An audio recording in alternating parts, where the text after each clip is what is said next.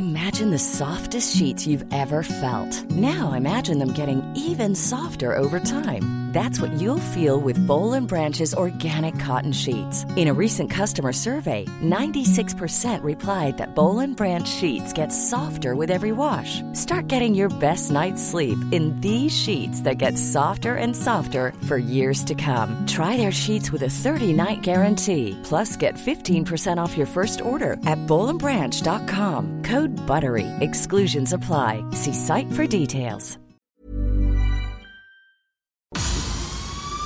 El Heraldo Media Group presenta Periodismo de Emergencia con Arturo Rodríguez, Hiroshi Takahashi y Roberto Aguilar.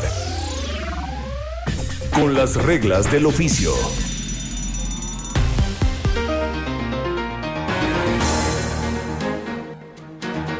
Bienvenidos a Periodismo de Emergencia, yo soy Arturo Rodríguez y como siempre es un gusto saludarle en esta mañana de domingo, domingo 21 de febrero. Hiroshi Takahashi, Arturo, muy buenos días. Mónica Reyes, muy buenos días. Este domingo nuevamente con muchísima información. Eh, hay que arrancar pues eh, prácticamente con lo que nos depara la semana. ¿Te parece, Mónica? Claro que sí. Adelante. Futuro próximo. La semana iniciará con las reacciones al informe complementario de la Auditoría Superior de la Federación por la revisión de la cuenta pública de 2019, en la que se acreditan decenas de miles de millones del presupuesto en irregularidad. El informe calará hondo en el gobierno todos los programas sociales fueron revisados y reflejan irregularidades. También los megaproyectos como el Tren Maya y la cancelación del aeropuerto de Texcoco, el Tren Maya y hasta un desastre en la Secretaría de Cultura y la Comisión Nacional del Deporte. Hubo áreas que no se dejaron auditar como el proyecto aeroportuario de Santa Lucía y en completo contrasentido no se dejó auditar la Secretaría de la Función Pública. La reacción del presidente López Obrador se espera mañana lunes.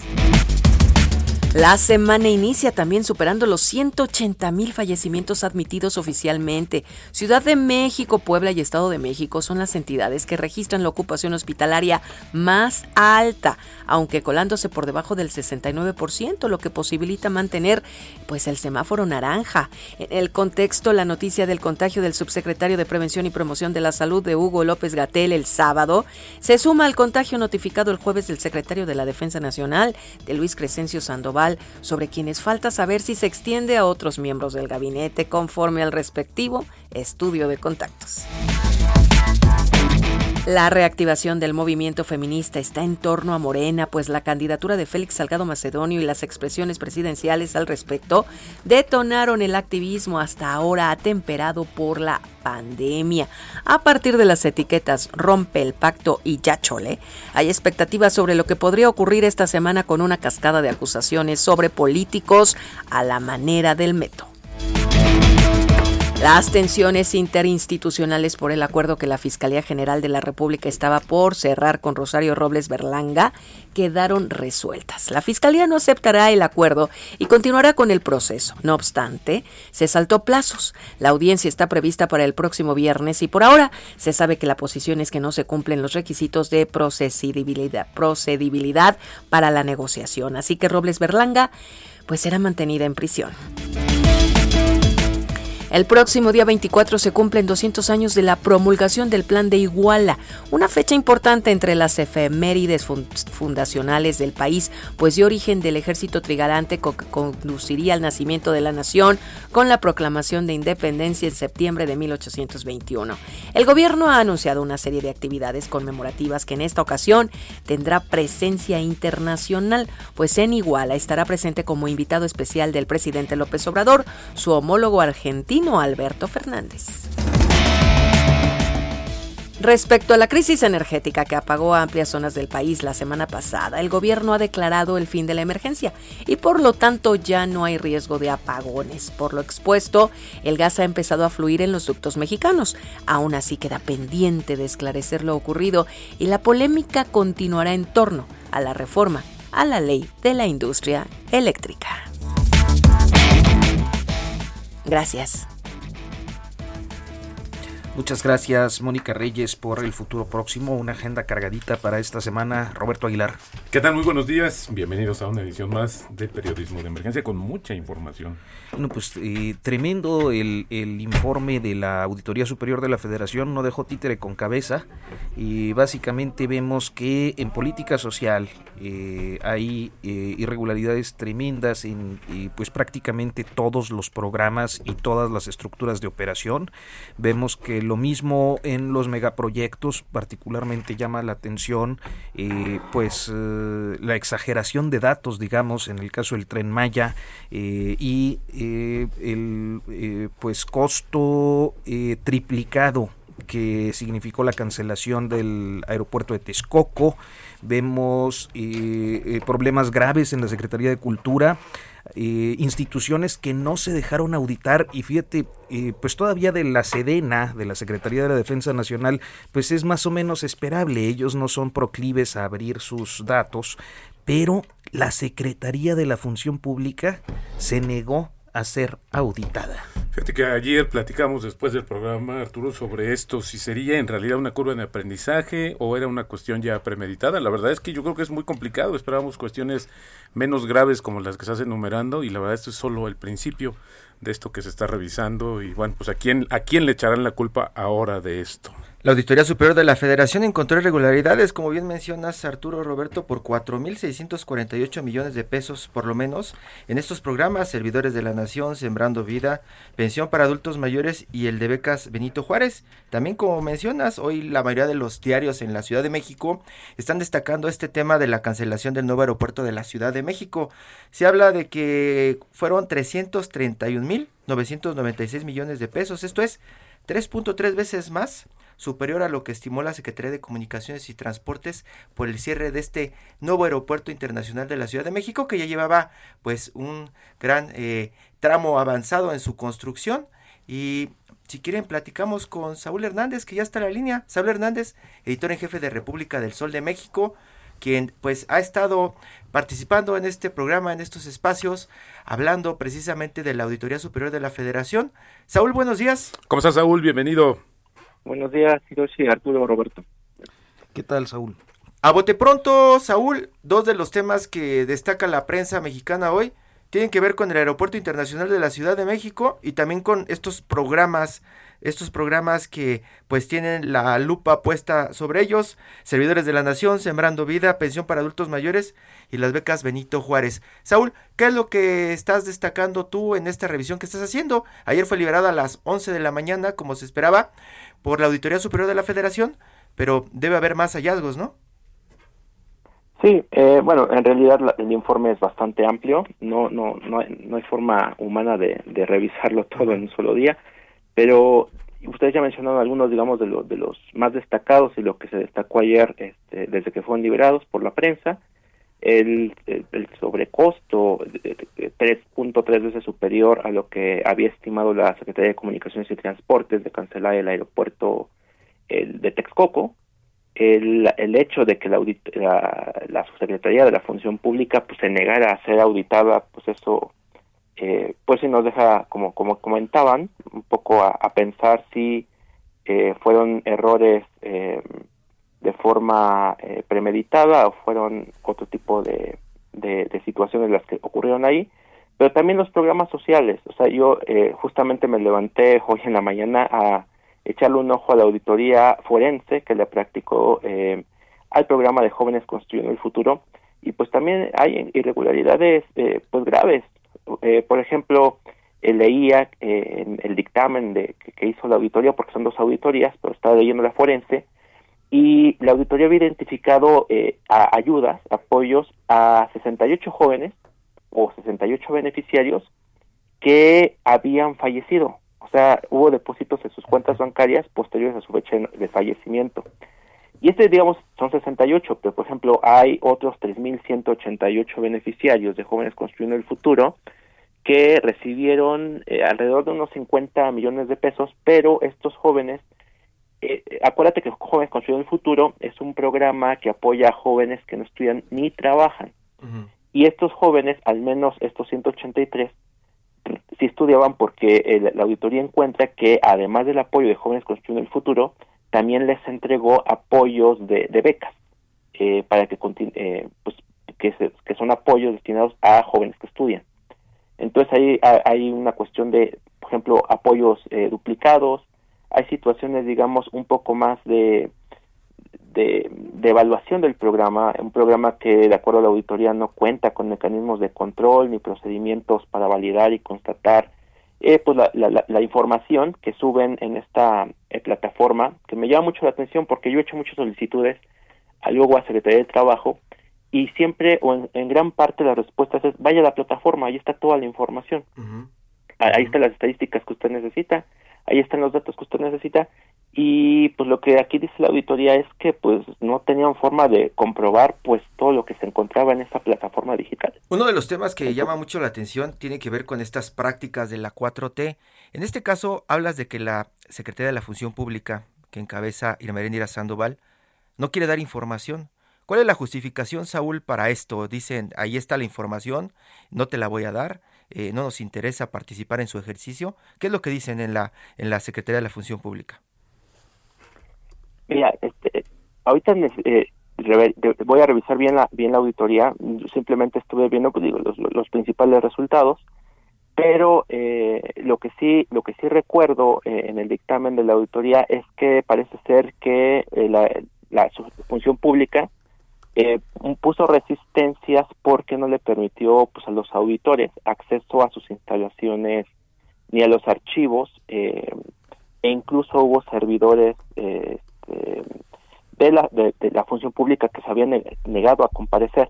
No no ahorita no tengo claro cuáles fueron los argumentos que puso la, auditoría pero sí la auditoría lo señala como pues una situación eh, digamos de vamos a decir irregularidad eh, el hecho de que pues incluso los funcionarios se hayan, se hayan negado a comparecer ante ante los auditores no eh, ahí la auditoría pues arroja otro tipo de, de, de, datos sobre la función pública. Por ejemplo ahí resalta que hubo solamente 92 investigaciones a la evolución patrimonial de los funcionarios cuando hay más de 500 mil funcionarios que presentan declaraciones patrimoniales entonces un poco pues también eh, lo que trata de, la auditoría es que pues parece ser que la función pública no está haciendo su chamba, al menos no con los burócratas de la, de la 4T, ¿no? En algún momento estabas hablando del tema de la Secretaría de la Función Pública, la parte del presupuesto. ¿Eso ya quedó de lado? Mira, el, ahorita básicamente el tema de, la función pública se centró en, en temas de que no estaba, mm, está, que tiene limitaciones, vamos, en la forma en cómo está llevando a cabo su trabajo, no está hablando propiamente de cuestiones de presupuesto. Entonces estas investigaciones a pues unos 90 funcionarios no tienen que ver con presupuesto y la justificación no está y llama la atención porque de pronto no sé qué piensen ustedes, pero a lo mejor que la Sedena se niegue a dar información, pues está dentro de su campo porque pueden alegar razones de seguridad nacional, pero la Secretaría de la Función Pública, que de pronto se planta Irmeréndida Sandoval como la defensora eh, ¿no? de, de, los procesos este, anticorrupción y, y, como una de las voces que trata de, de, defender el discurso del presidente de México, pues llama muchísimo la atención o, o mejor dicho, inquieta mucho ¿no? que esté cerrando la información. Sí, definitivamente es eh, contraintuitivo, digamos, y ver que la función pública no se deje auditar eh, justamente cuando tendría que ser pues la instancia ejemplar para el resto de la administración pública en este tipo de procedimientos. Y bueno, llama la atención porque la auditoría de función pública, conforme a lo que alcancé a revisar ayer, porque me, me, obsesioné un poco con el Igual que Saúl. Sí, y el tema es que eh, función pública eh, pues tampoco cumplió con eh, diferentes disposiciones y normatividades relacionadas con eh, todo el, eh, sistema anticorrupción, que eso pues también es de llamar la atención en especial porque, bueno, creo que es muy clara la posición del Ejecutivo Federal en el sentido de oponerse a la actuación de ese sistema y de toda la estructura que se había proyectado y que no se ha logrado aterrizar en el tema anticorrupción.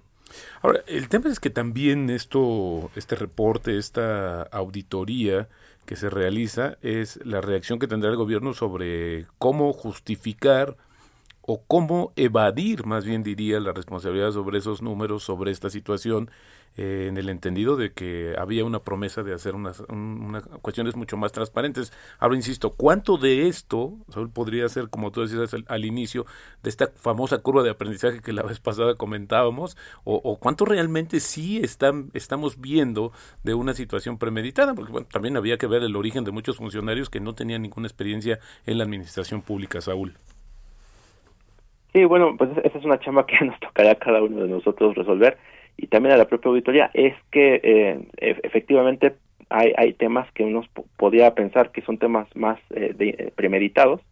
Creo que el tema de la función pública es el caso más eh, característico de esto. Es una, una dependencia que debería ser ejemplar, eh, porque finalmente ellos son también, su función es auditar, ¿no? A través de los órganos internos de control a las distintas dependencias, pues que ella misma se niegue a ser auditada pues más parece un tema eh, premeditado que un tema de, aprendizaje, ¿no?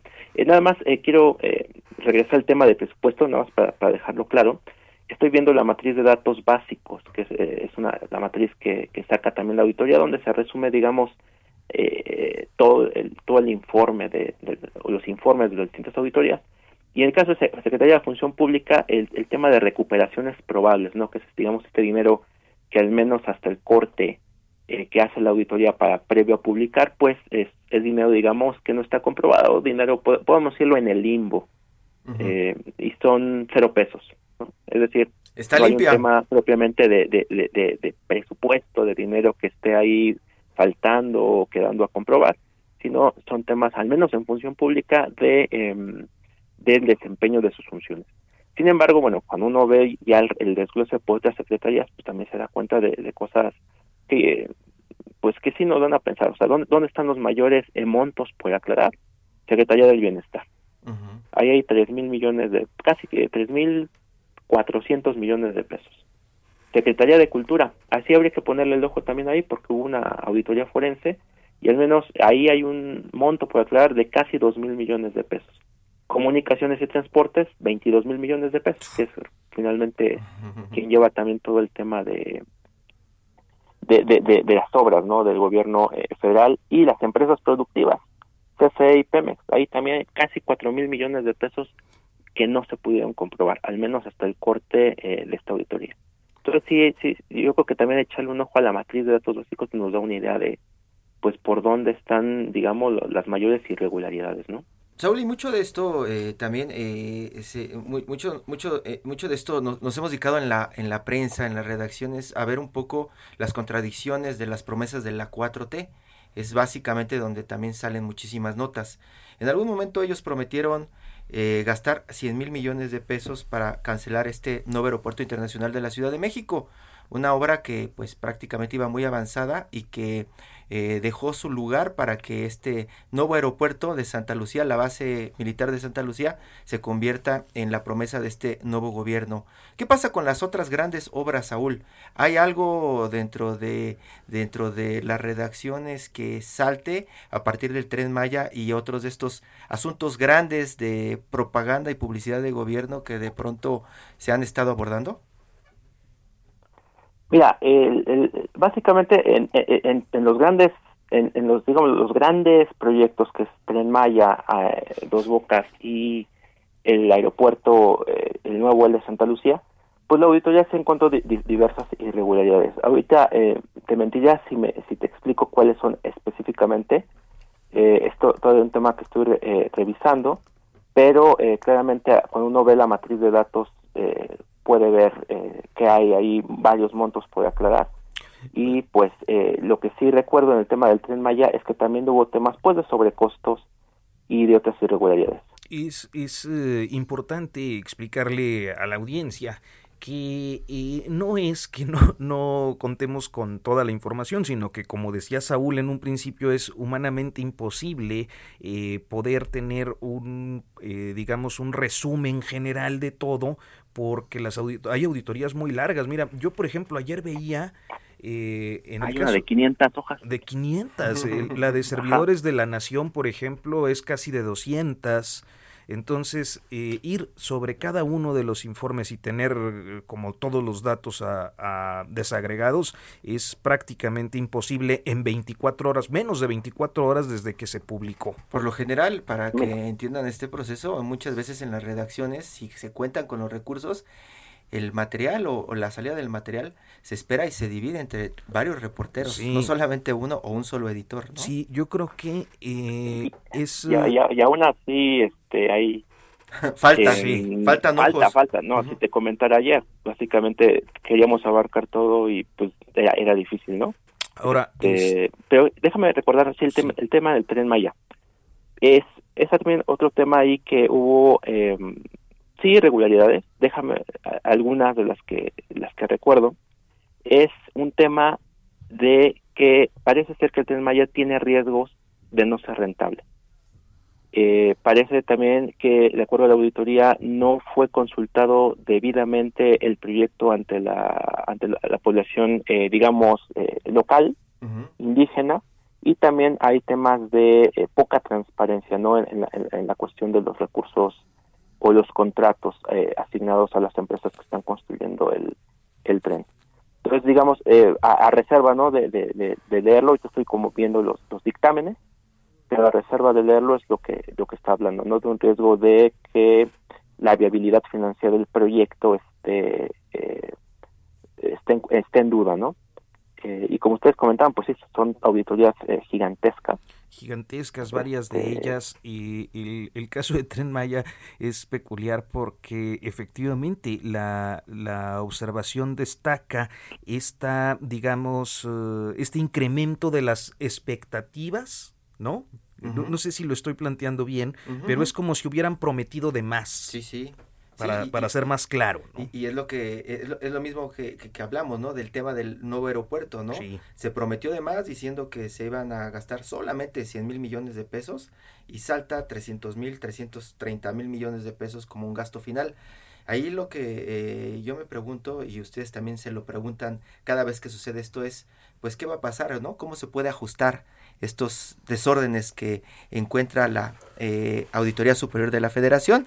Y pues también como que nos adelantamos a la respuesta porque pues, nunca pasa nada. No, eh, mira, lo, lo que yo observo es que van a, va, hay, hay prácticamente en todos estos dictámenes promociones de responsabilidad administrativa, que van a ir pues eh, inicialmente a la función pública mayoritariamente y de ahí eh, con toda seguridad pues pasarán al Tribunal de Justicia Fiscal y Administrativa este donde quién sabe qué ocurra. O cuánto tiempo pase cuánto tiempo para que lo tomen no sí sí sí bueno, y es que también, a ver, un poco regresando en esto, no es exclusivo de este gobierno, también lo hemos visto con administraciones anteriores de este de este reporte. claro. Y que no llegamos, eh, o contadas ocasiones se basa eh, esta información para fundamentar responsabilidades. Y hoy también eh, recordamos un poco esta plática de ayer, ¿qué pasa con esta situación de los funcionarios, esta ley de responsabilidad también sobre la cual se manejan? Ah, se acordarán que en el sexenio anterior muchas decisiones estaban un poco lentas o incluso se estaban posponiendo por esta corresponsabilidad que llevaban los funcionarios de tomar decisiones que en algún momento les fuesen a implicar. Por ejemplo, quien canceló el aeropuerto, pues no es no es un funcionario que incluso ya no está en la administración y fue el que firmó finalmente este este tema, ¿no? El, la diferencia eh, legal, eh, pero habrá que ver a partir de, es decir, hay una diferencia que es eh, haber agravado los delitos relacionados con corrupción en el Código Penal Federal que eso lo dice a cada rato el presidente López Obrador y es cierto. El punto es a partir de qué momento ese, ese agravamiento de, las penas eh, o del delito, de los delitos que podemos considerar como parte de corrupción, eh, a partir de qué momento es aplicable, porque hay que recordar que la auditoría es del el ejercicio 2019 y si no me equivoco las reformas al Código Penal fueron justo en el 2019, entonces hay que ver a partir de cuándo inicia su vigencia. ¿no? Sí, sí entran dentro, Sí de- entran, de- dentro del paquete.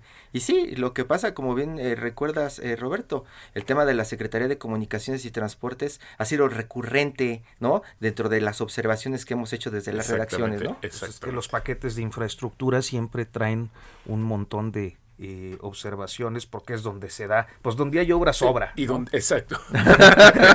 Saúl Hernández, te agradecemos mucho, como siempre, la generosidad de tomarnos esta comunicación. Gracias, Saúl. Muchas gracias, Saúl. Buenos, días. Vamos a hacer una pausa, son las 10 de la mañana con 24, casi 25 minutos y en unos momentos continuamos en Periodismo de Emergencia.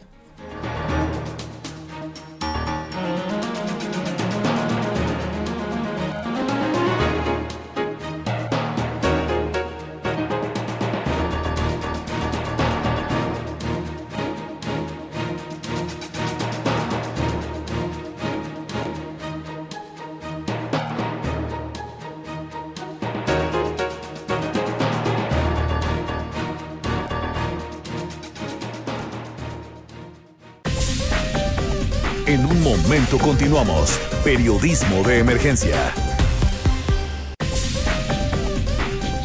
Regresamos con las reglas del oficio.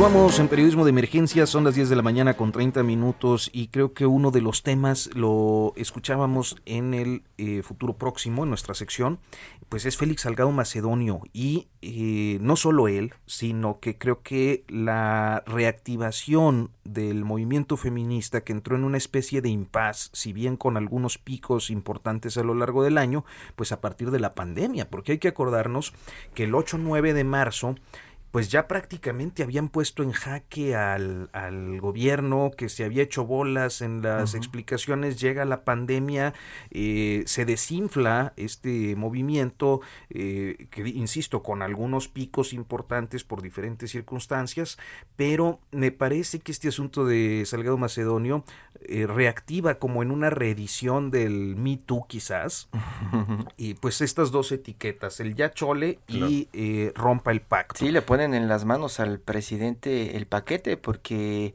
Mario Delgado, el líder de- del partido de Morena, no aparece, no habla. Félix Salgado Macedonio tampoco. Y el único que queda para dar la cara es el presidente de México, que en estas mañaneras durante toda la semana lo han estado cocinando sobre el tema, hasta que, como bien dices, explotó y dijo, ya chole con, con, con eso, ¿no? Ya no me estén fastidiando, ¿no? Hoy hemos eh, contactado a una colega, una periodista, pues eh, de eh, una gran trayectoria, muy acreditada, conocida de nosotros, amiga, colega Vietnica Batres. Buenos días, Vietnica. Hola, bienvenida, muy buenos días. Buenos días, Viet. Hola, buen- buenos días a los tres y a su auditorio. ¿Cómo están? Pues con el gusto de saludarte y muy interesados en tu perspectiva de lo que viene pasando con este caso de Félix Salgado Macedonio.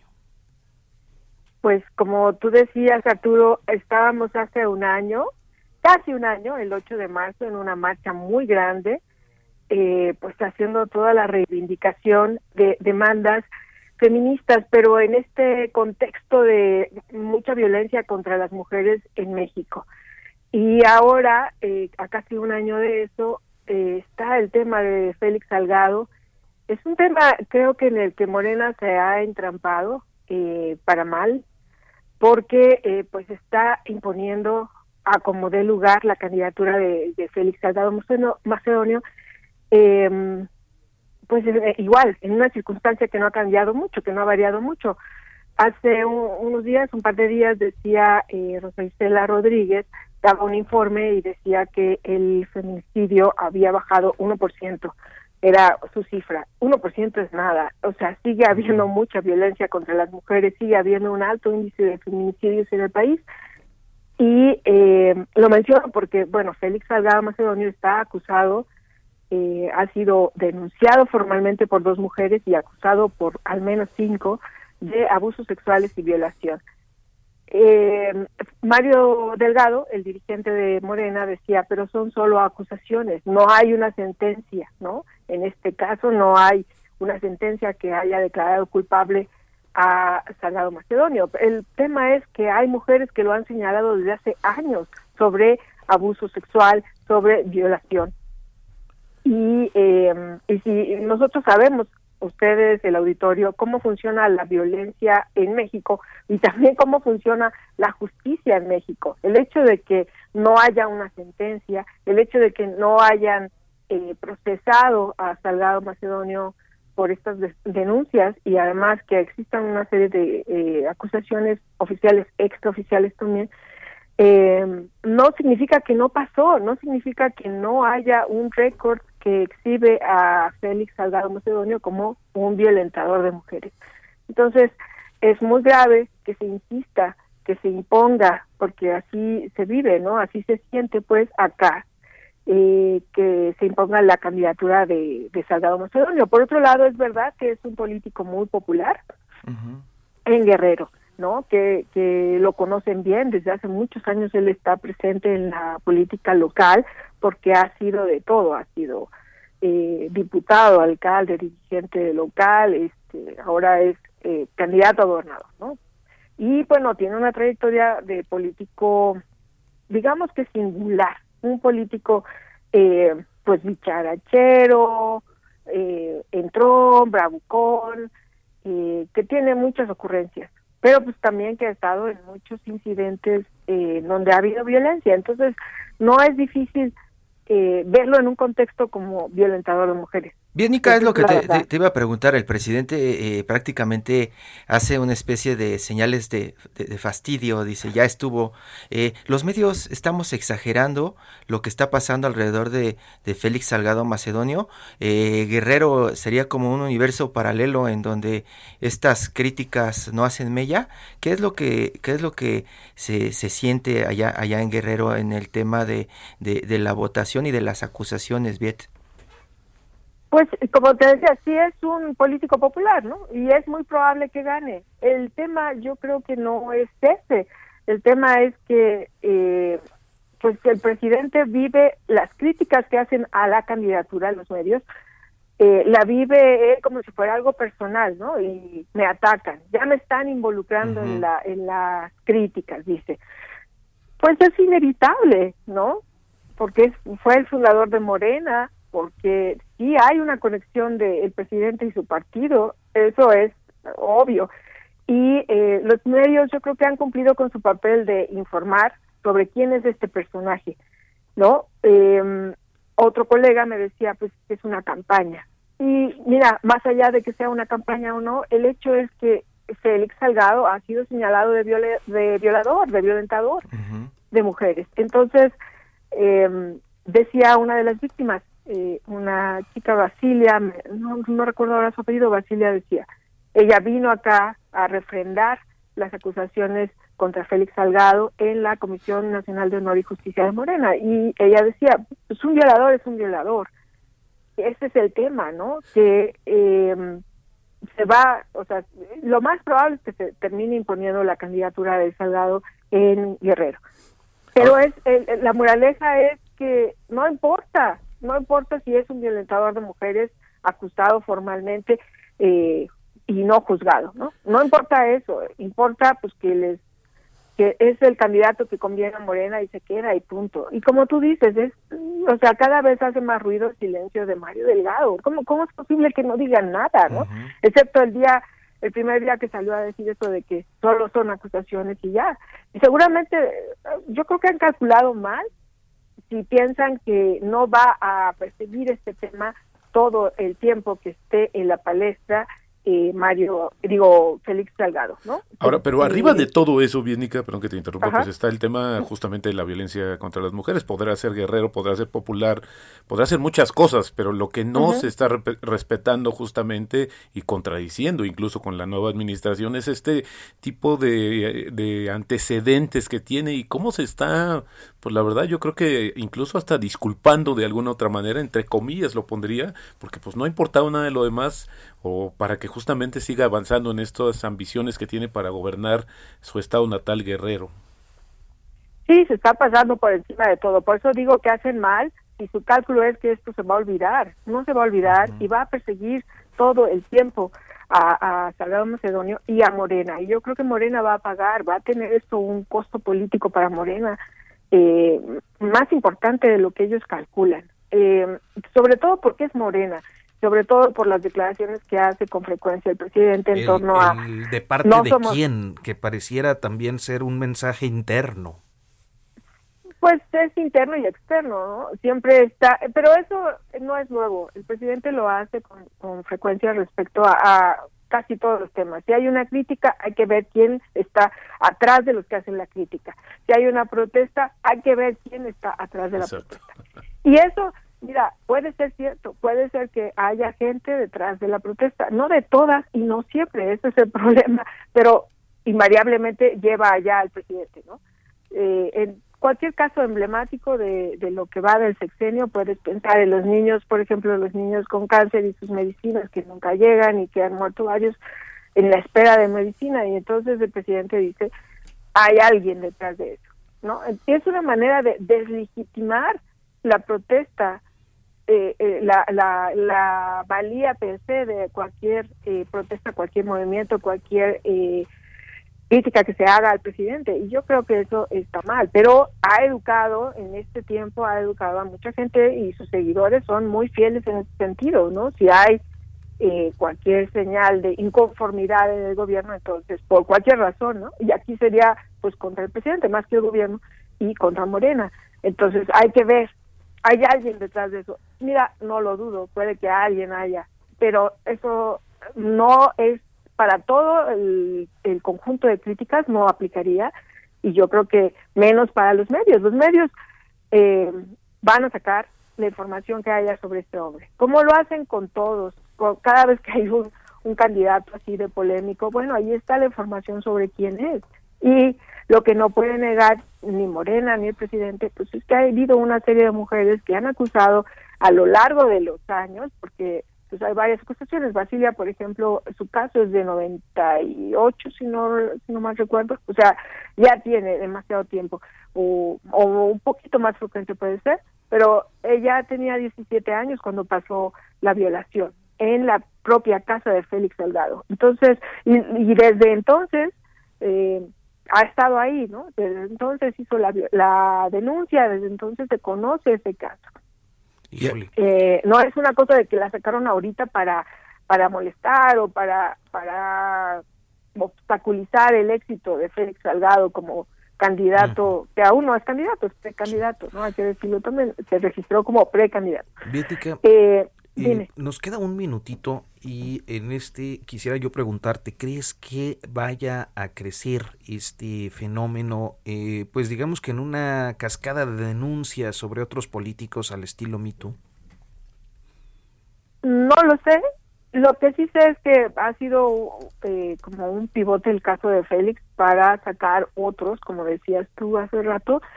Eh, piensen Andrés Ruemer, que es un conductor de TV Azteca y lleva ahorita como unas ocho o nueve acusaciones de mujeres que lo han señalado como violador o como abusador sexual, ¿no? Eh, haciendo uso de su puesto, de, de su jerarquía, digamos, con mujeres que han trabajado con él.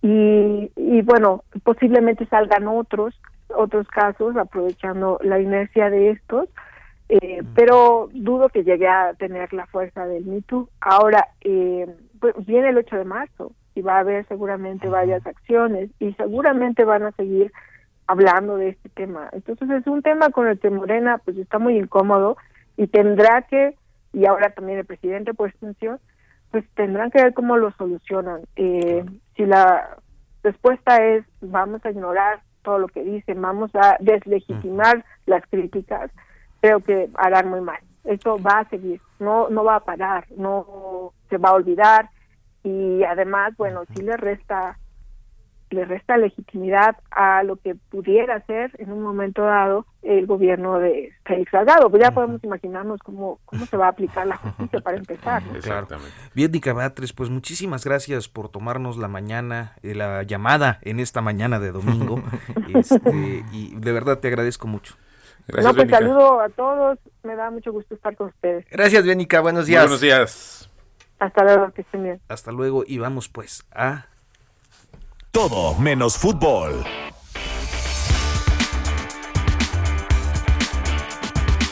Bueno, pues eh, esta tarde tenemos, eh, esta mañana tenemos un asunto que me parece muy interesante. y ¿Por qué? Porque estamos hablando de el libro de la ansiedad. Es el libro de Alberto Montt y Melisa Moreno, quien es editora de cultura en el Heraldo Media Group, nos hizo esta pieza. Alberto, ¿cómo estás? Hola, Melissa, ¿cómo estás? Muy bien, presentando ansiedad, pero déjame decir algo antes de que tú te sueltes a contarnos todo esto. Llega este libro a mí y la verdad es que todo son risas, todo es carcajada, hasta que te das cuenta de que estás, todos estamos identificados en lo que ilustras en él, Alberto. Sí, no, es, eh, eh, pero, sabes que yo creo que es el, es lo que nos hace humanos realmente, esa capacidad para reformular nuestras nuestros problemas y, carencias y convertirlas en humor. Es que si no te vuelves loco, yo creo que, que, si no te tomas las desgracias con humor, estás absolutamente frito. Por eso yo creo que la identificación ayuda un poco a eso, ¿no? Ayuda a, a sublimar los dolores. Pero sabes que está bien fuerte que cosas que ni siquiera uno, o bueno, en mi caso, me había dado cuenta que tengo, las tengo. O sea, yo ya, ya sabes, la clásica de que digo, ahorita pues estamos con este tema de COVID, pero lo clásico de que tienes una manchita nueva que a lo mejor es un lunar o lo que sea por el sol, bueno, ahorita no tenemos sol, pero bueno, un ejemplo X, este, y de repente empiezas con Google y bueno, tú ya estás casi, casi en etapa terminal de lo que se te ocurra. Es que ese es el tema con Google, que es como el, doctor pesimista que tenemos todos a la mano, ¿te fijas? Y mm, yo creo que con el pasar de los años, porque esto no le pasa a un chico de 18. Chico de 18 le sale una pelota en la espalda y dice, ah, perfecto, maravilloso, tengo, tengo con qué jugar dos años. ¿Qué sé yo? A uno ya un poco más viejo es cualquier cosa, cualquier. Además que conoces más tu cuerpo, dices, mmm, esto no estaba aquí la ducha anterior. Y claro, tiendes a irte a eso que tú crees que es la información más fidedigna del mundo, que es Google, y no es muy, muy monstruoso. ¿Cómo te llevas contigo, Alberto? Es que yo ya sé que soy una mierda desde hace mucho tiempo, entonces la pandemia no me, no me afectó mucho.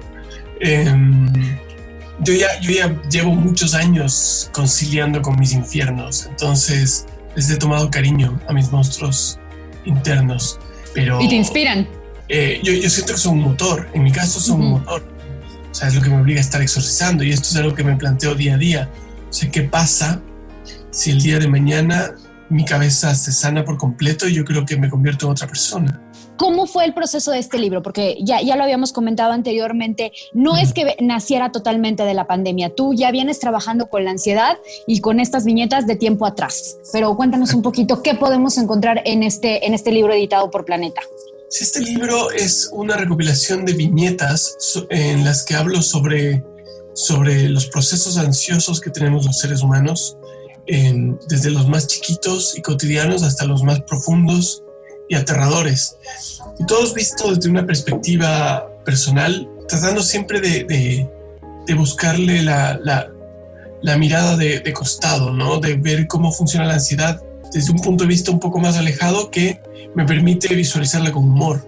Entonces, este libro tiene una serie de situaciones en las que, tal y como tú dijiste, Melissa, uno puede sentirse identificado o puede identificar a gente muy cercana, porque es tan cotidiano y tan común y tan compartido que mm, hace que por lo menos una de cada dos, tres páginas tú digas, ah, caramba, esto, esto soy yo. Y Alberto, hay algo que a mí me preocupa mucho y bueno, que en general, ¿no? Ah, algo que, nos dio la pandemia e incluso la gente que, ha tenido COVID le pasa, es que la gente que ya era ansiosa se volvió mucho más, la gente que era depresiva pues la está pasando fatal, pero no se está atendiendo como deberíamos. O sea, yo no creo, no sé en tu país, pero creo que en el mío no le estamos dando todo lo que, toda la visibilización que deberíamos.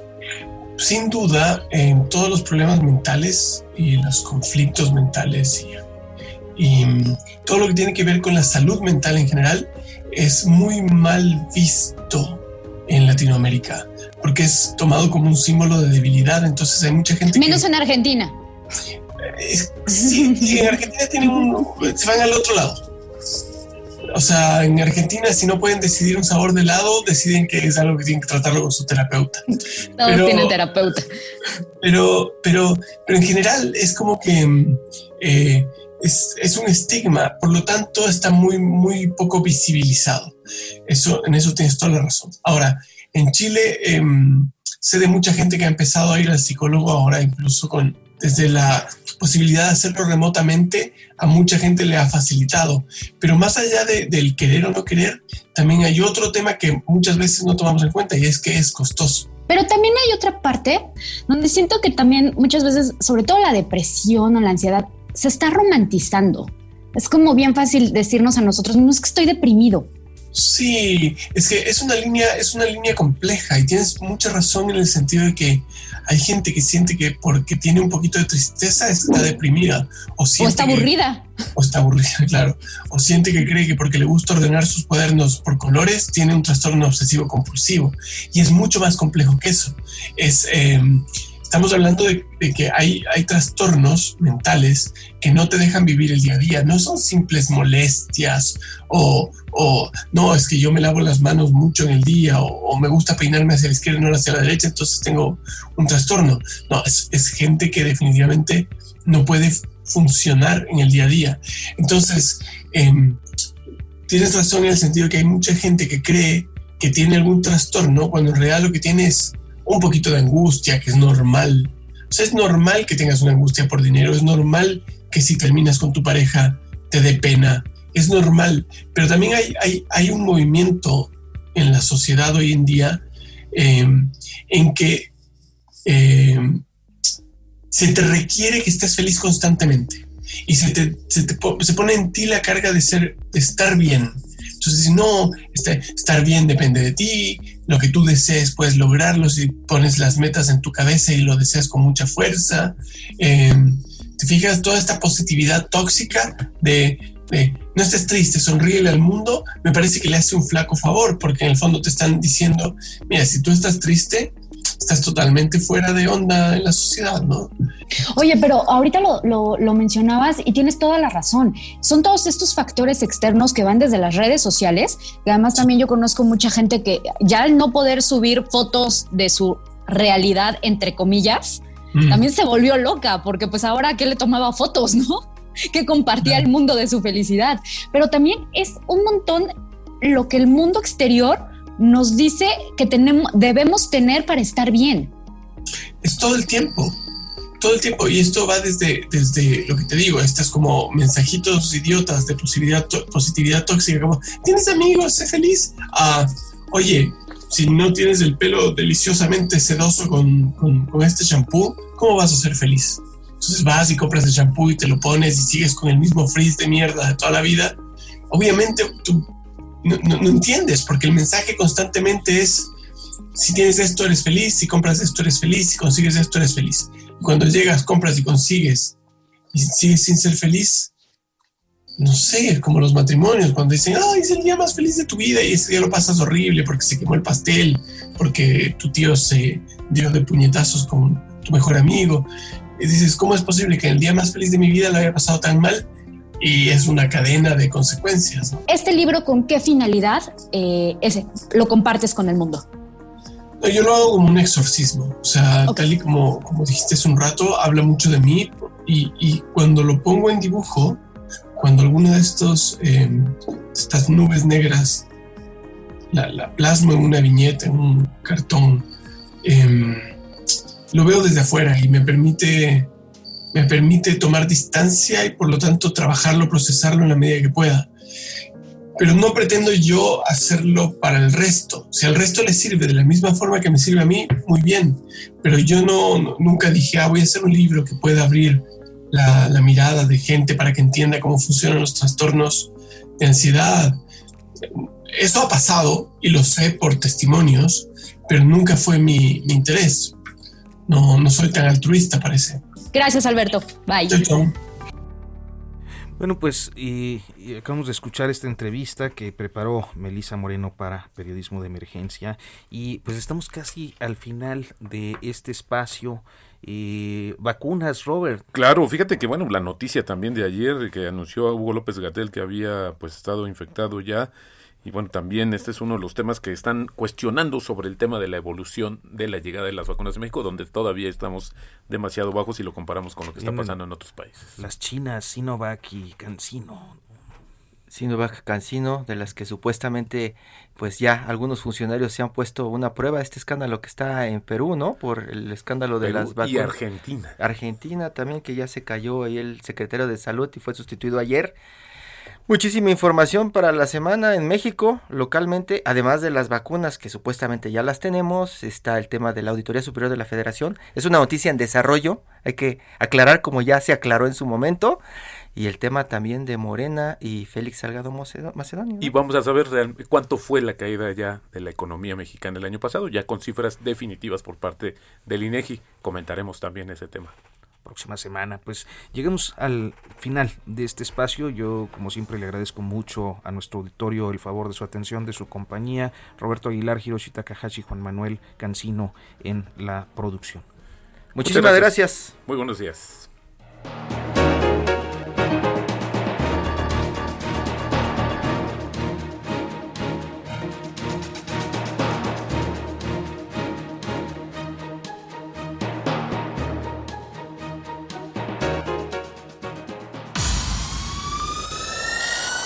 Esto fue Periodismo de Emergencia, con las reglas del oficio.